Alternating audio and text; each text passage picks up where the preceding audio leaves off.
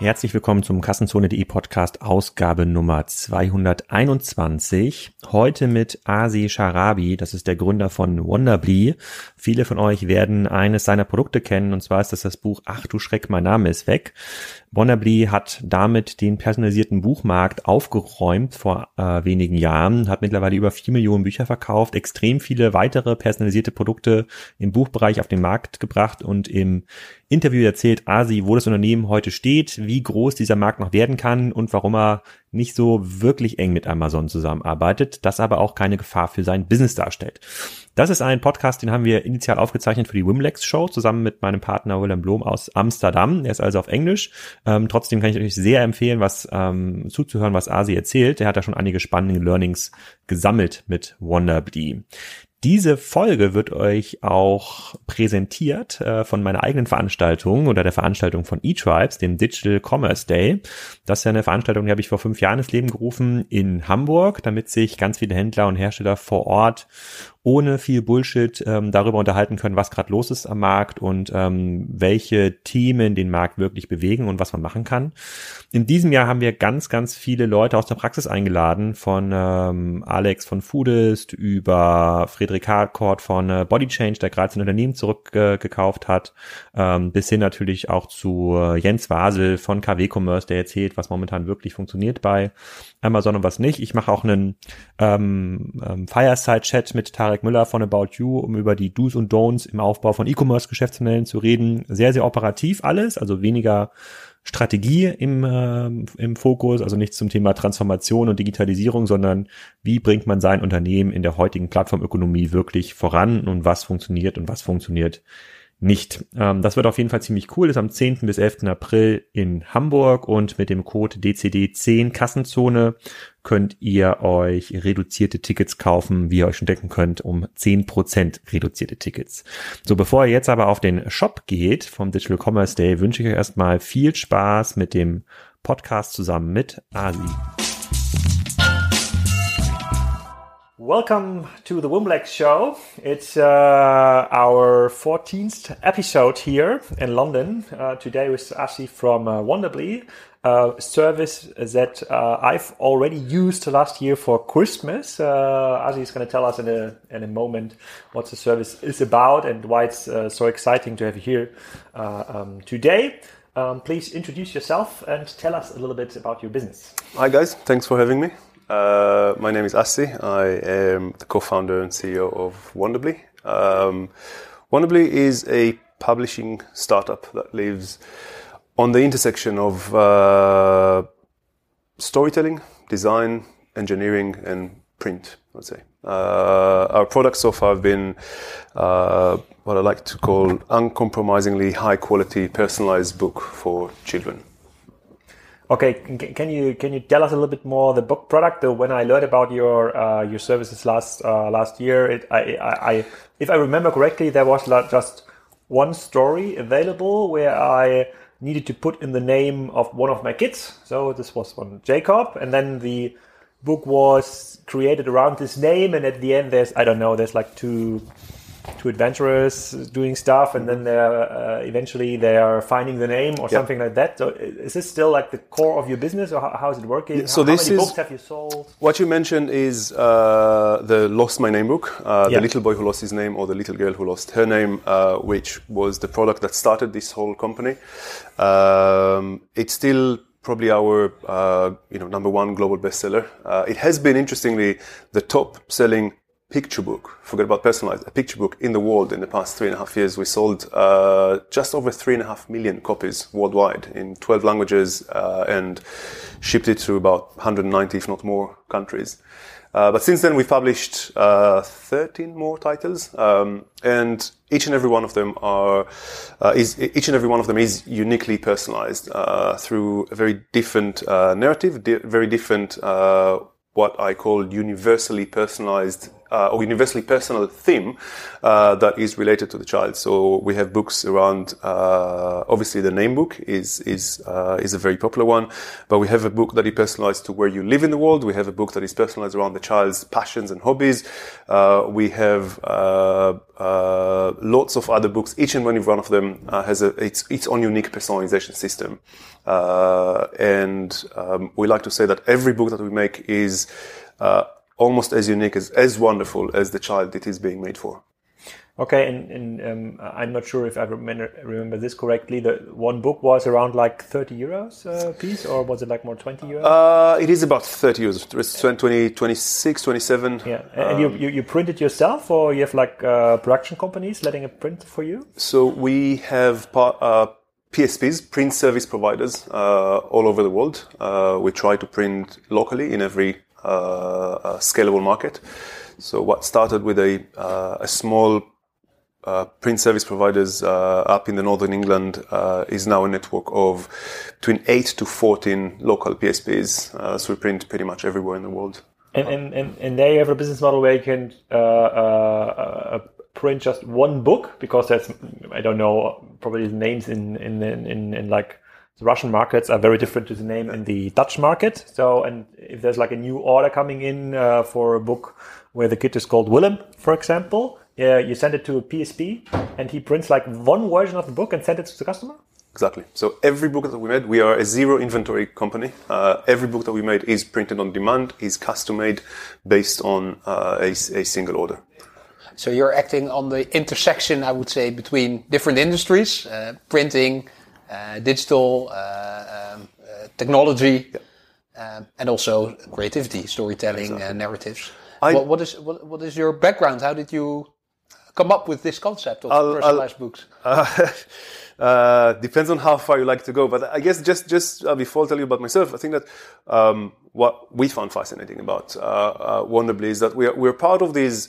Um, new breed of, of startups. Uh, I guess Warby Parker would be an interesting example. Everlane, um, Dollar Shave Club, which are uh, startups that took a product or a category that was traditionally very, very retail heavy uh, and very fragmented. Uh, and by uh, owning the whole customer journey, but internalizing everything, but having complete ownership over every the whole supply chain of the whole uh, journey. That's from, vertical integration. Exactly, exactly. Okay. So we are a vertically integrated publisher, if you will, or a full stack publisher, as we like to call it. How, how many people are working at Wonderbly? Uh, just over forty. And and and uh, can you split your departments? Or I think there's like a big creative team coming up with yeah. ideas about like new books. So there is the the, the creative and product team, the, the product and design team. Uh, we fully own the IP that we create. Uh, some of the IP is still being created by my creative co-founders, uh, David and Pedro.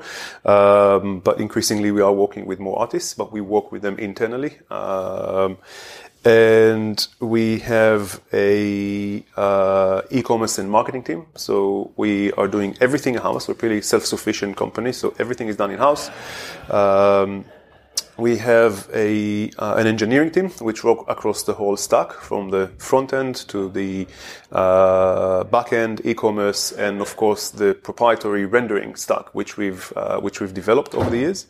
Uh, and we have the uh, operations team who uh, uh, these guys are in charge of the relationship with all the PSPs around the world. The only piece that we don't own um, are the actual big digital printers, simply because there's just no point of owning these big, big machines. Um, it's there's enough of them out, uh, you know, out there in the world, and they all have enough capacity to uh, to get businesses like ours. But we developed the software that allows us to integrate with any modern uh, print house in a you know, plug and play two weeks and we can start uh, printing locally. So these guys managing the network and uh, of course the customer support. And um, you said you you sold three or three point five million of just uh, lost the lost my name version of the book. Um, how how do you sell it? So is it all through your website? Hundred percent through the tiny little corner of the internet that is wonderbly.com. yeah. Really? So uh, we have. So how, how do you attract them the traffic? Is it all like PR, word of mouth related? Um, it is a combination of uh, word of mouth, uh, organic, obviously, but uh, a lot of work on performance marketing. So we've we've been trying and testing, optimizing and scaling pretty much every channel. How, how does it work for a single yeah book brand? How, how, how does how do you online market? Uh, because I, I, can imagine you're not marketing the industry as a whole. You're not marketing the personalized book category. You're mm-hmm. marketing titles. If those titles are unknown, uh, probably performance marketing with no search volume in Google is difficult. So you need to do some awareness and uh, um, yeah, uh, raising interest to get those uh, search uh, traffic in. What is what is the exactly, exactly? William lost its name. Alex lost its name. Luana lost its name. so if you do it like with enough names. Yeah. so interestingly, uh, as you can imagine, uh, it is Facebook or paid social uh, that is our biggest channel, uh, which is ultimately a uh, a channel where people are just doing whatever they want, and then you just disrupt them with with an ad. But uh, you know, luckily our, our products have appeal, so when people see the the ad uh, on their feed. Facebook, Instagram, um, they will click on the ad that will take them to uh, a product page mostly at on uh, on Wonderbly, uh, and hopefully they'll continue with the with the purchase funnel. Um, search is is growing, uh, and with search we are working on on the one hand on uh, on all the generic words, which is around gifts for children. We're very much in the gifting market, as much as we are in the book market per se, and that's both by the nature of the product and the price point.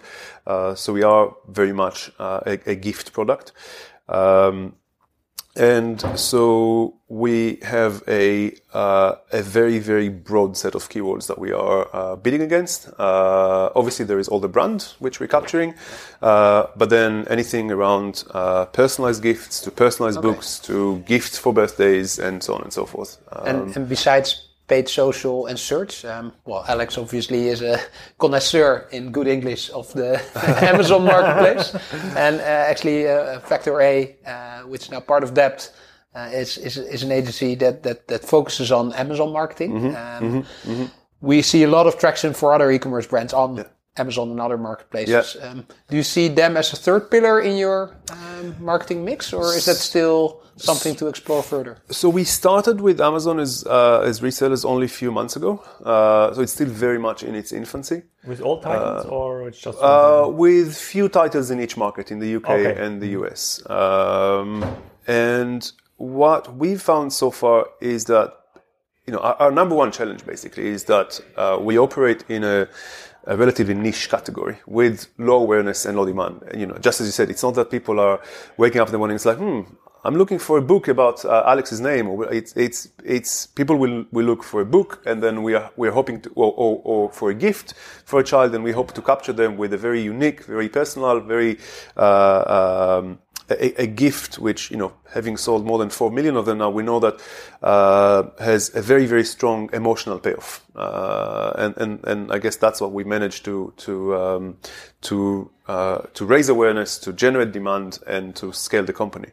Um, but uh, we are still very much in the uh, performance awareness demand generation rather than uh, operating in a market with a, a, a, you know high awareness, high demand.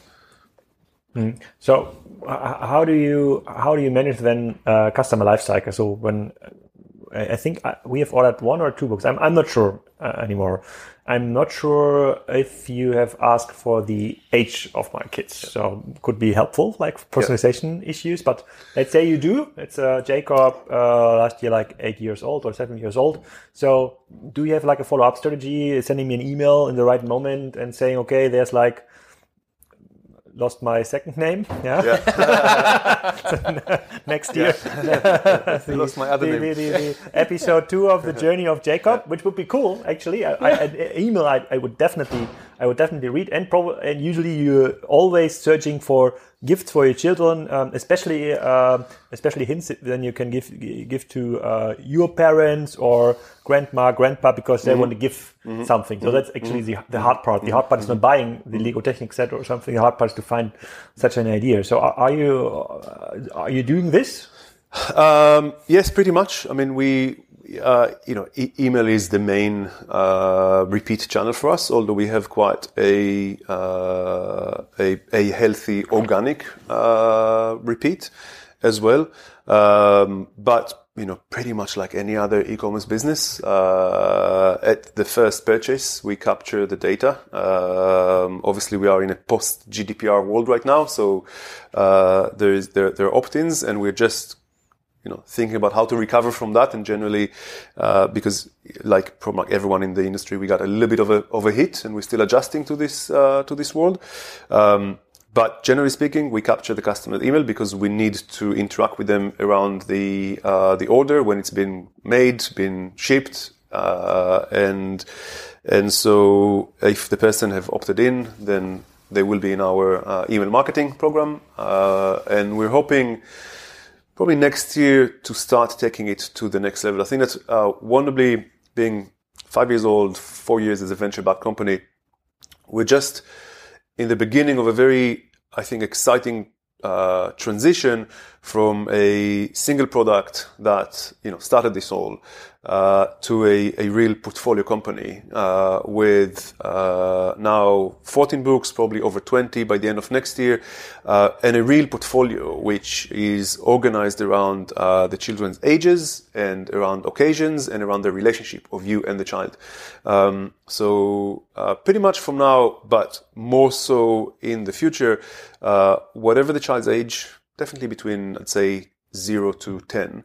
Uh, whatever your relationship with the child, whatever the occasion that you're looking to gift the child, we have a book that is tailored for you. So that's that's the plan, and we continue to live on that. Is the idea of creating such a personalized book? Uh, can you protect it? Can you like prevent Amazon of printing its own "Lost My Name" version of the book?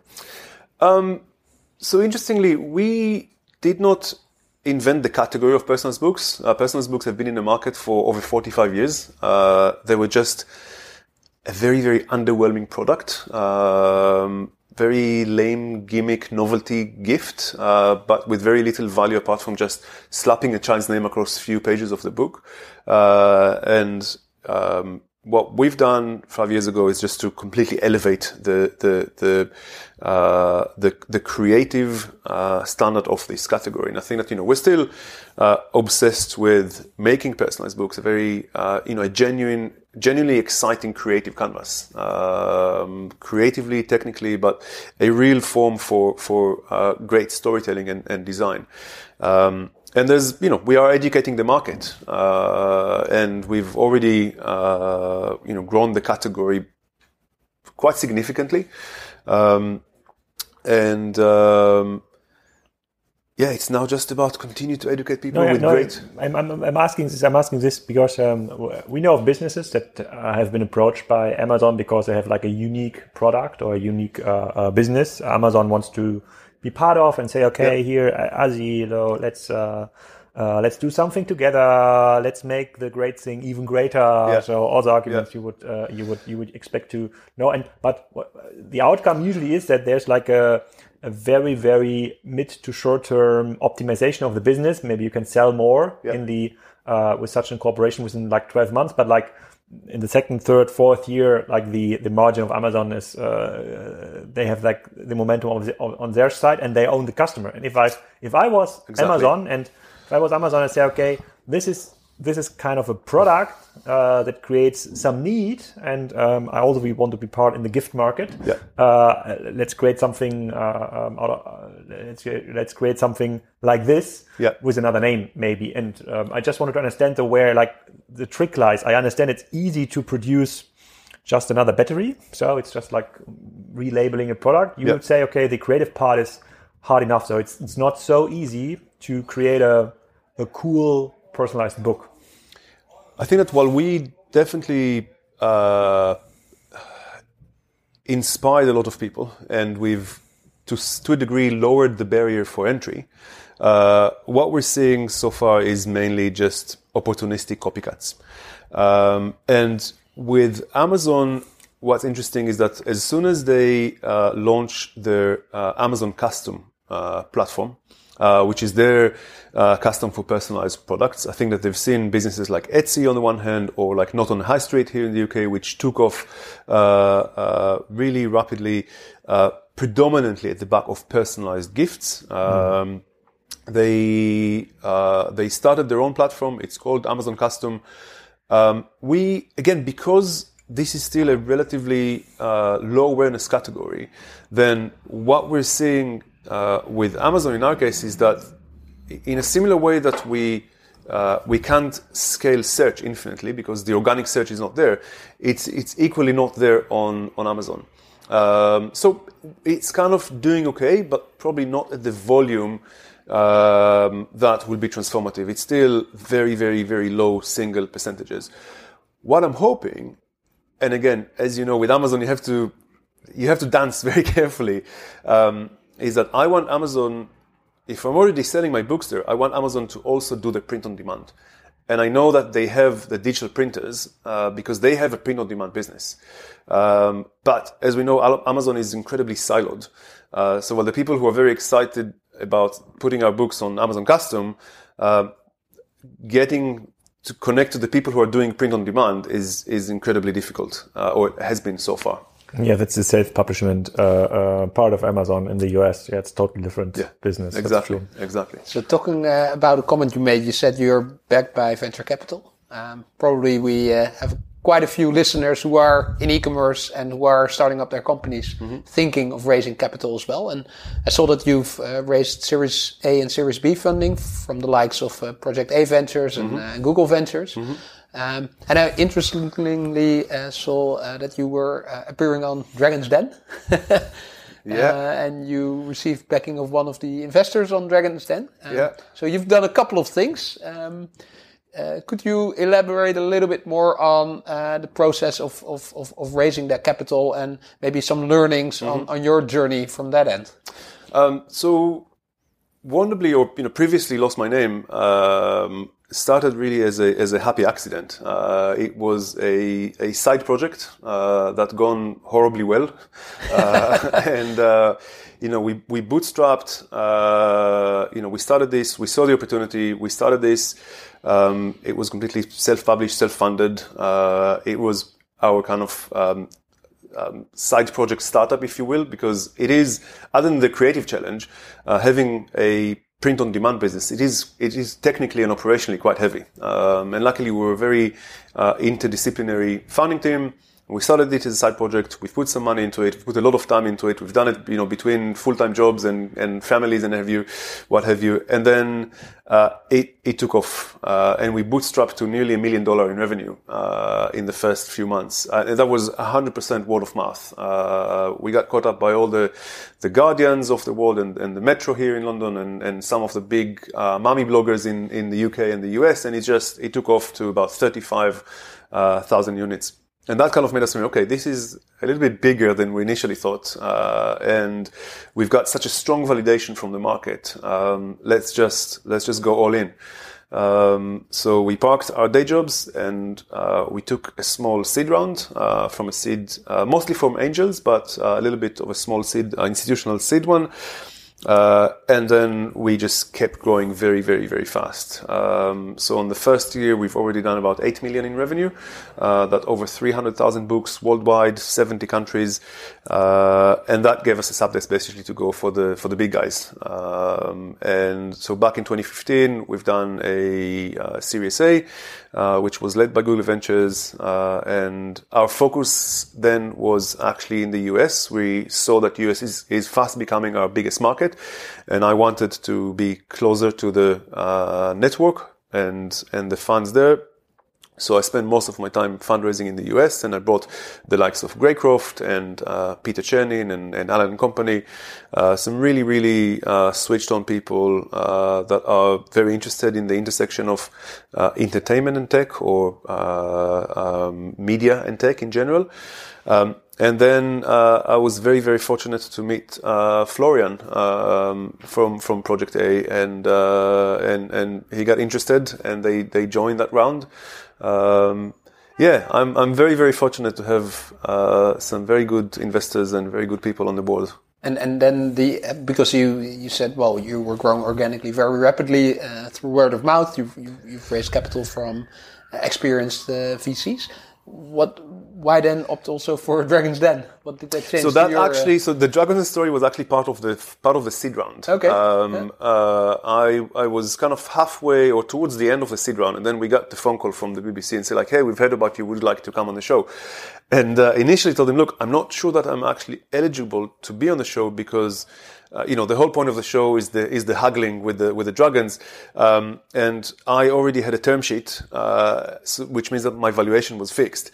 So, and I told him, look, I can't go on the show because you know my valuation is fixed. I can only go and ask for a certain amount of money, but I cannot haggle on, on the percentage. So, like, look, it's a, it's a like it's a genuine show. It's real money, real investors, and real businesses. So you can do whatever you want.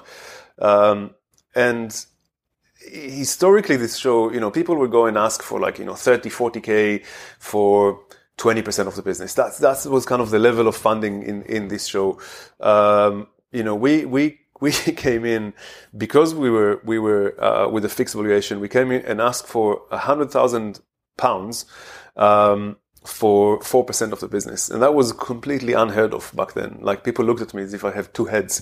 Um, and, um, but then, you know, one of the guys just, you know, he saw the potential and he said, I'm, I'm, I'm going in. And, and until three weeks ago, we were holding the record for the uh, best equity deal that was ever given in the 14 years history of the Dragon's Den. Uh, and it was only three weeks ago that someone uh, someone new uh, beat us to that to that record. So it he, uh, he, he doesn't regret, regret the step. Uh, I so. Uh, but it, it was, you know, it's it's a great uh, it's a great boost from a publicity point of view. Uh, and you know, we we milked this story for the first couple of years. Uh, it was a lovely spike. Um, uh, our website didn't crash. We make sure that it will not crash. Uh, and um, yeah, it's just you know part of the folklore, I guess, part of the story of the the early days. And you said it was a side project in the beginning when you bootstrapped the company. Um, from what? What What are your backgrounds of the founders of the of the company? Um, so I'm coming from uh, my background was in uh, digital communications mostly, uh, and then about a year or two before I've started uh, this project, um, I've kind of made a bit of a shift from comms to product. I got very interested in in, in actually building the, the, the digital products that I was helping to uh, create digital communications around. Um, and then my co-founder Tal is the kind of technical and operational guy. So he basically built the whole infrastructure and the whole publishing platform. Uh, and Pedro and uh, David are the, the creative duo who wrote and illustrated the books. Can you think about like um, moving into the audio market? Because when I uh, go into the playrooms of my children, they of course listen to these. Uh, uh, they still have like cassette players because I like it, and we have a lot of cassettes uh, Yeah. laying around in the, uh, in the house. And uh, the, it seems to me like um, as like streaming, even like in uh, in kids environment, is becoming more and more. Uh, more and more uh, popular. It seems to be like a, a natural move. So, can you think about that too? Um, it's it's part of the you know 25 things that we're thinking in every given moment about you know kind of what's what's next. Um, it's it's it's definitely an interesting space, and as as you say, we're watching it from the side, and we're seeing that voice is is just becoming voice and audio is becoming a big thing, both on the publishing side, but also in general.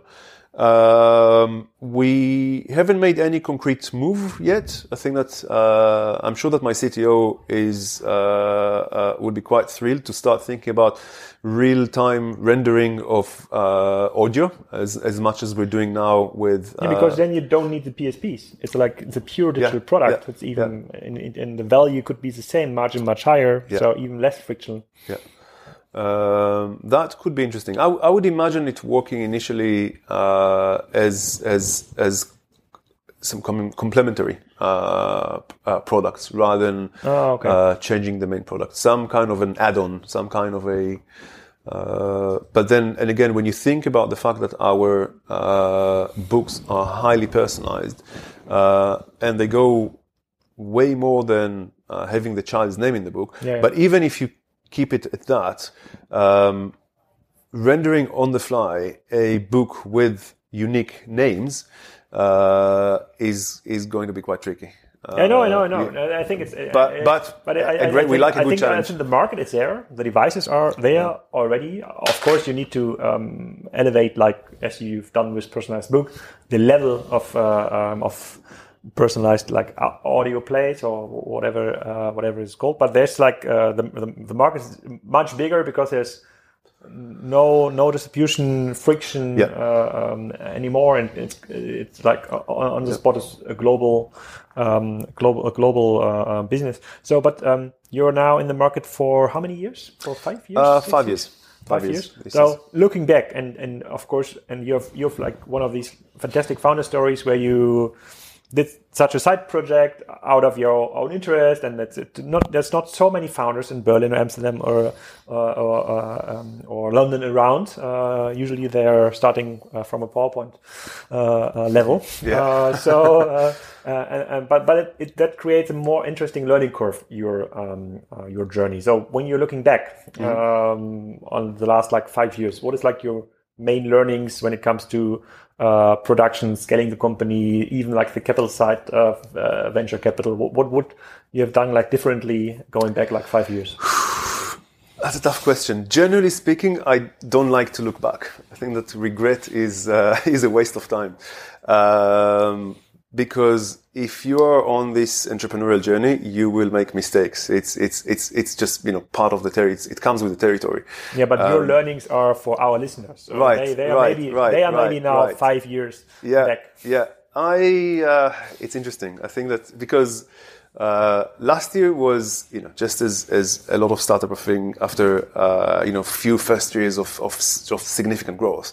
Last year was a bit of a a bit shaky for us. Uh, you know, we, we, we kind of, we walked towards the growth that was not there. And, uh, and it was, you know, pretty much like running in, in 100 miles per hour and just hitting the wall and, and trying to, uh, and, and, and I guess for the first half of 2018, I felt like a, like a walking, talking startup cliche. Like grew too fast, raised too much, spent too fast, hired too fast. Like every mistake in the book that you can uh, that you can you, you know that you can read about, mistake in the book or mistake on on a, on a Medium article, Don't do audio. maybe. um, but I think that generally, you know, the only learning there's so much, but I think that you know, for me, it's about if you if you genuinely believe in what you're doing, um, then it's it's it's just keep going, uh, keep going, and definitely if you have the market validation, uh, you've reached some scale, you've found some product market fit, uh, and then you will inevitably, you know, things will never be just easy, just you know, just just. And of course, there is the early scaling pain, and then there is the the the, the new pains of that you're, you're you're hoping to scale, but that's not happening. So there's you know every year, every month really brings its own uh, uh, new challenges, and I think that um, trying to just maintain, trying to always maintain a perspective of what you're doing, and uh, and and trying to always uh, be very. I think that self awareness really is is is such a strong uh, asset for for for a founder, um, and being able to manage your own psychology and being able to, uh, you know, I found one of the toughest challenges, but then also the, the best learnings really is to be able to be very self-aware and to move very as quickly as possible from uh, from guilt to action. Uh, because you, you will make mistakes and you will feel shit about it and you're like, oh, how did I? And then you can just uh, drown yourself for, for a day or a week in, in your self pity. Uh, but then moving from that, uh, you know, quickly from your mistake to learning and then to action um, is is uh, I think this this skill that I found the most um, uh, that, that, that, that is the most positive in, in, in how we work. Um, I guess And, and, and, I have a specific question uh, uh, um, uh, in regards to your uh, uh, financial um, um, uh, background here, like for, for, for the company, because it's a super niche business. It's a super cool business, and like in the early days of internet or non-digital, you would have like grown it uh, um, uh, in a more bootstrapped way, not taking too much external capital, which would lead to a situation today where we say, okay, we, we can shrink the business like by 10%, but it's still doing fine. And we're going to find like other book titles. Now Yep. you're like in the venture capital play, you're doomed to grow. Like, I don't know how Exactly. much, but 50%, 100%, 20% to, to meet kind of an exit, uh, uh, goal could Yeah. be like being acquired by a big publishing group or by Disney or whatever. So there's a, there's plenty of, of the market. So, and, um, um, so we have found like, so we are in, the- in the, in the software, uh, uh, game, we- uh, found it very fruitful to have this path of like growing 100, 200, 300% per year because it's, it creates a lot of healthiness around the business. So Yeah. I'm not sure if this is true in, in your case because it, it, it's, it's very hard to, to create kind of a production street uh, uh, around creativity. So, Yeah. and that, that seems Yeah. to be very hard from what I what I can uh, see about your business. Um, you're absolutely right. You know, I think that we are we are quite unique uh, in the landscape of a VC-backed uh, businesses. Uh, but uh, I think that the the IP uh, and the the creative part of thing is only is only one part. And I think that uh, looking at the future. A, only time will tell if it was the right decision to go and play the VC game uh, and go like, yeah, let's go fast and faster and faster. And um, How much money is there in the company? how much How money? much? How much external, uh, as far as it's published? I, I don't know. I haven't checked it. How, how much external money? Is Uh, we took about 18 million, I think. 18. 18 US uh, to date. Um, and, and as you said, it, it puts you in a very specific mindset and game. Um, and we are yet to, you know, to prove that this is a, a, a highly scalable business. Um, and I, I, I think that, and you know, that's why I'm, I'm super, super excited about what we're doing is that these, there is the creative IP. Uh, but I think that further down the line, um, the infrastructure that we build, the publishing platform, uh, our ability to uh, render uh, a whole book on the fly, our ability to uh, um, acquire customers from all over the world, our ability to uh, render, print, and ship a book to a physical, personalized, custom-made, printed on demand uh, to literally every corner of the world. Um, we are that that platform in the future will not only serve us and our create uh, our own self-publishing business, but that platform is highly scalable, uh, and we are starting to move now in the direction of, you know, what other things can come into that uh, highly scalable platform that we built. talking about scalability, um, there are now supercomputers uh, making nice uh, artwork, writing music and composing music. And I read an interesting quote from you saying that technology and business models can scale, but creativity cannot. Is that also related to what you just said? The reason that you are now uh, focusing more and more on uh, technology as a foundation for personalized storytelling, or um, because I actually believe that AI in the future can also mimic creativity. Um, there are now uh, pieces of artwork selling for hundreds of thousands of dollars, Yeah. built by computers. Don't let me start on that. Uh, is there is, is there um, is there are, are, yeah? Uh, Yeah. wh- why uh, do you think creativity is not scalable? Um, I guess it, it's because of all the uh, blood, tears, and sweat that are going into every title that we've published to date, um, and the fact that we are uh, we have a very, very, very high standards to the to the products that we're launching under our own uh, our own brand, um, and and they take it's you know unlike uh, a traditional picture book which will have just an author illustrator sometimes it's the same person um, we have at least four or five people in a team uh, that can work in any given time on a single title. Um, i mean think about that. That's not like that's not highly scalable um, but Five, 500 people, 100 titles. Uh, yeah, but is there a market for 100 titles? That's something which we still have to I, figure I out. don't Or- know. Or the children. Maybe, maybe. Yeah. Um, well, it is scalable in a similar way that agency can scale. You know, so there's a project team, and you can have clients, and of course you can scale from five to 500 uh, as long as work coming in. Uh, but we have to validate the market. We have to see that the, there is a, there is a growing demand, and that the game is more title equals more scale, uh, which is not necessarily the case. Um, it it might be in the future uh, if and when we'll decide, for example, to venture beyond children. Uh, I I genuinely believe that we're only starting to scratch the surface of, of meaningful personalization. Uh, so far, people perceive personalization mainly as just slapping a name on something, uh, be that a an apparel or a uh, or a piece of jewelry or uh, or a poster or or a book. Um, and I think that the idea of creating uh, uh, p- platform products which are always co-created by the customers and, and us. Um, and the result is always a very unique, very personal, uh, uh, one-off product, uh, which has a very, very strong emotional payoff. Is something which we've so far explored and scaled in the children market, but I've no doubt that there are many, many more uh, uh, personalized propositions to, to discover, to invent, to explore, and to scale. Uh, talking about co-creation, um, another another angle to scaling up could be partnerships. Obviously, mm-hmm. Um, mm-hmm.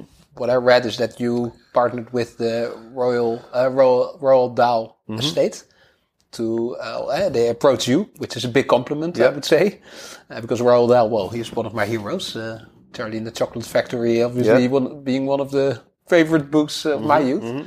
Um, could that also be an angle that, that for scalability you're uh, pursuing more partnerships to bring on that creativity that has already been invented and leveraging your skills on personalized printing on demand? Yep. Yep. So that's that's an obvious one. I mean, that's uh, a, a, joint IP creation, uh, you know, based on a successful or well-known uh, IP that was uh, uh, a very uh, successful experiment that we've done with with Roald Dahl.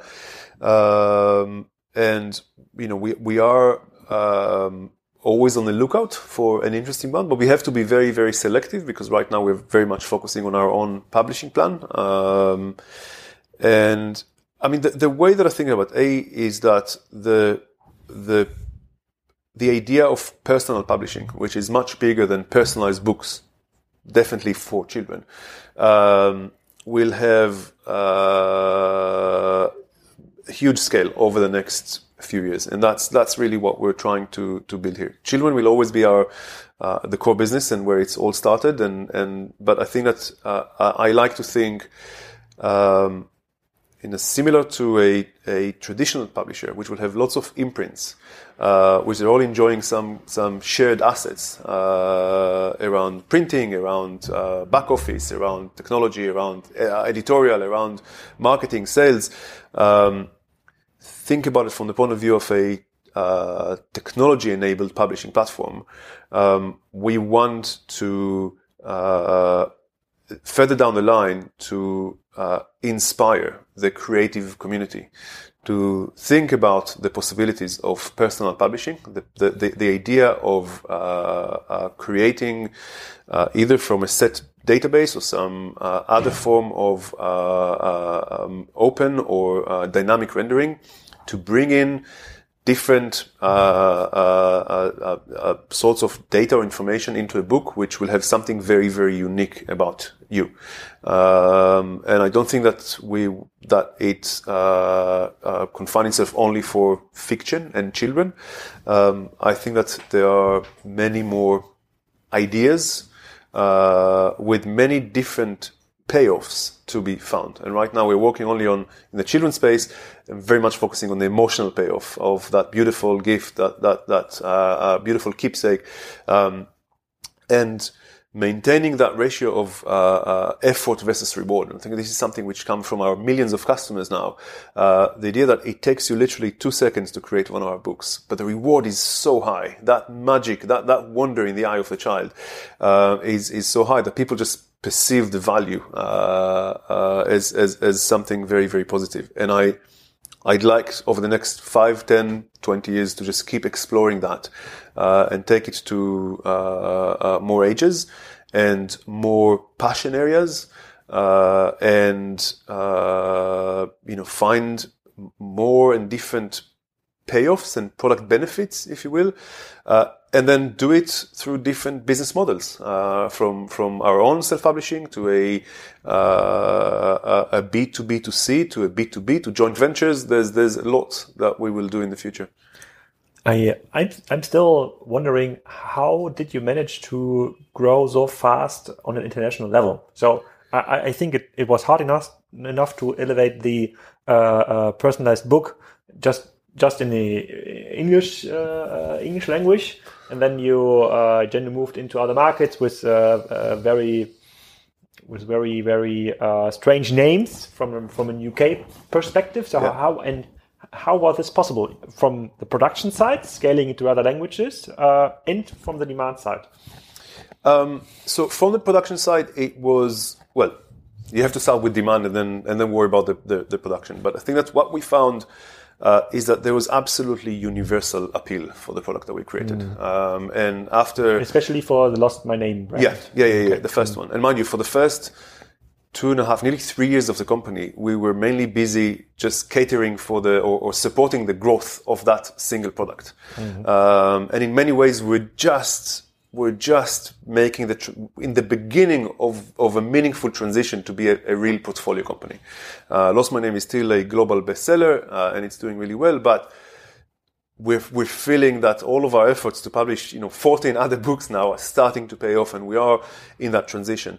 Um, but the first uh, rapid growth, the first uh, you know scaling from a side project uh, that did about thirty thousand units to over a million in about twenty four months or less, um, that was uh, at the back of just a, a very strong product that was, uh, I'd say, the right product, the right time on the right platform, and you cannot um, separate the success of that book from the distribution platform that was available to us at that time, which is Facebook. Um, and and you know we were probably with a couple of others, uh, uh, a couple of couple of thousand of other uh, e-commerce uh, startups that were very very early to the Facebook ad platform. Uh, we got the learning, we've optimized, and we scale it very very very quickly. And it was uh, relatively easy to uh, translate the book, although it's it's complex, but you know, there's no, it's not rocket science. What what what did you do back then that was so uh, so uh, so new? So did you like publish as a first one um, in my feed, for example? Um, buy a book about Alex uh, or your kids because you've targeted me as old enough male, probably having kids, uh, enough income. So the um, the ad would work?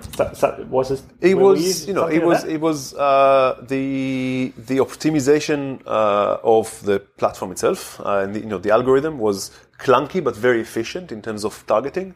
Um, and uh, I don't know if you remember, but you know, back in 2014, 2015, the, the idea of lookalikes uh, was just very, very strong and incredibly efficient for us. Um, and um, you know, we, we were there constantly you know pulling the levers, uh, but a lot of it was just you know allowing the, the, the algorithm to do to do a good job, and moving to your question around uh, scaling to other uh, markets and languages, uh, creating the product, pretty much doing the playbook. So creating the product, uh, using the data that we have from the uh, uh, English-speaking markets to create custom lookalikes in different markets and it was uh, it, it, scaled very very quickly. Do you see a similar process happening with the new book titles? Because what we know now uh, is that Facebook ads is, is declining a little bit, or the at party least is over. The party is over, and people are migrating yeah. to Instagram, and younger generations obviously yeah. to Snapchat TikTok. and yeah TikTok now uh, even. Yeah, oh my God, um, TikTok. The, uh, we talked so about that. Ads in on TikTok already, or? Huh? They don't do ads on TikTok already. I have. I, I, I think they just started. Yeah. yeah. Have they? Okay, yeah. I have a look. Well, this is my. I've got three daughters, and they are. Yeah. They are there. They are there. I don't understand. They are. The obsessed. funny thing was, we had a previous podcast with Norman Nielsen from Zalando, and he was explaining okay. about um, the new marketing game on platforms like Snapchat, which is a different ball game, yeah. and he he at Zalando wasn't able to master Snapchat, and yeah. he already had difficulties with Instagram. I think. Uh, so how, how are you trying to monetize yeah. on these new platforms? Can you present like a short 10 second uh, TikTok? Yeah. TikTok one-on-one marketing uh, guide. Well, I don't think, well, TikTok, it, as, as long as my daughters who are, you know, 10, 8 and 5 are the target audience for TikTok, I don't think that, uh, you know, we have much to do there. Maybe but- Insta is still Uh, is, is but your- Insta, you know, Instagram is is is growing, uh, and we're optimizing that. And and luckily for us, a lot of the uh, uh, there was a, a, a relatively smooth transition from, uh, and, and we're doing obviously both uh, um, Facebook and uh, and Instagram. Uh, but as we just said, the, the party is over. Uh, you know, three years down the line, and uh, Facebook just became very competitive and very crowded. And uh, obviously, they're just an ad fatigue. They maxed out uh, in terms of um, ad space, and both on, on on desktop and mobile. So it's it's it's you know, we are we've we've been battling a game of of, of efficiency versus scale for uh, some good eighteen months now, and um, and we, we're seeing just you know we, we just keep publishing more and more titles, and some of them work better, and I think that we are getting better at understanding which titles we work better as a Facebook acquisition product, which title will work better as a, uh, a Google acquisition product, which title will work better as a repeat product for our own customers, and we just we, we keep learning uh, with every new title that we that we publish. And looking into your um, paid media mix, Martin Sorrell predicts that uh, revenue from advertising on Amazon will go up from about 8 billion now to about 100 billion in a couple of years. And uh, the Good uh, for factor A. good for Factor A. Yeah, yeah, Um, yeah. So are you also, uh, we talked about Amazon before, I don't want to repeat that discussion, but are you also testing with advertisements through Amazon? Yeah. Yeah, Okay, yeah. how's that we are working testing out that. for you? It, it's it's it's okay. Uh, again, the, the challenge that we're seeing uh, so far is that uh, because of the organic demand, it's not unlike Google. So in the same way that I cannot scale Google infinitely, um, the I, I can only start targeting against uh, generic keywords on on um on, on Amazon, and um, it's okay, but it's at, at the moment it's very very small. And of course, because we don't own the, you know, because we don't own the customer data, um, at this point in time, I prefer, like, if, you know, if it can double my business, then I'll, I'll consider it, uh, uh, uh, you know, positively. But because it's such a small part right now, then let, let, let's keep it this way until the point where Amazon will take care of our uh, uh, operations and will print our books as well, and we put them on Prime. That can be a game changer. That can be a game changer because right now for us, uh, for one or two years, and then it's going to be a main game changer for your business. yeah, And it's over. yeah, yeah. So yeah, we have to tread it carefully. Yeah. Cool. I, I, I, I, I and, and if, if there, and we are like uh, uh, trying to limit our podcast uh, uh, a bit to domestic flight links, but um, maybe allow me like one last question. Well, in Holland, then it's a very short podcast. Yeah, it's a very it's uh, it is it is. Uh, um, and um, uh, when you're looking into like 2019, is there like uh, what are you most excited about? Like new titles or like new distribution methods or new markets where you're heading into? Um, all Or of the TikTok? all of the above, all of the above, minus TikTok. Um, we have uh, a few very very exciting titles. Uh, we have one title that did particularly well uh, this year, which is the search and find boot. So where are you? Uh, where are you? The child's name. Um, and we are going to go to double down on this and internationalize it very very quickly and try to kind of do that playbook uh, um, with with with uh, with lost my name. Um, there is a very exciting partnership which I cannot talk about right now, but if you'll invite me again in six months, I'll be able to talk about it. Uh, and With who? Ah, joke. the trick question. and um, and I think that we're gonna give China another another chance. Uh, that's okay. that's another. So would you recommend them to buy uh, Where Are You as like the next uh, gift for this year for my kids? Is that the book you Uh, how old is he? Uh, I have two kids, uh, um, six and eight, Perfect. Go for it. both. Go for it. Uh, either buy the English now or wait for the uh, German version that's coming probably end of Jan, early Yeah, yeah. February. Okay, we wait. Cool. Okay. Very cool. Yeah, super, ex uh, super excited. Cool product, very cool, uh, very cool story. Um, thanks Thank for you your very time much. and explaining a lot uh, about your journey. Thanks for having Thanks me. so much. Cheers, really guys. appreciate it. Thank you. Great. Ich hoffe, die Ausgabe hat euch gefallen und ihr werdet jetzt auch Abonnenten der Wimlex Show. Findet ihr auf allen gängigen Kanälen Spotify, Soundcloud, iTunes, also W-I-M-L-E-X, Wilhelm und Alexander. Und wenn ihr jetzt sagt, ach, ich hätte mir eigentlich gerne an diesem Wochenende wieder einen deutschsprachigen Podcast erwartet bei Kassenzone, der wird nicht enttäuscht. In ein paar Stunden lade ich auch noch eine Folge mit dem Chef von Mai Theresa hoch. Mai Theresa kennen äh, die Luxusshopper unter euch auf jeden Fall. Da hat der äh, Michael Kläger mir ein bisschen erzählt, wo steht das Business ähm, und warum er auch nach vorne an diesen boutiqueartigen Ansatz glaubt und äh, was seine Kunden so speziell macht. Jetzt erstmal einen schönen Sonntag.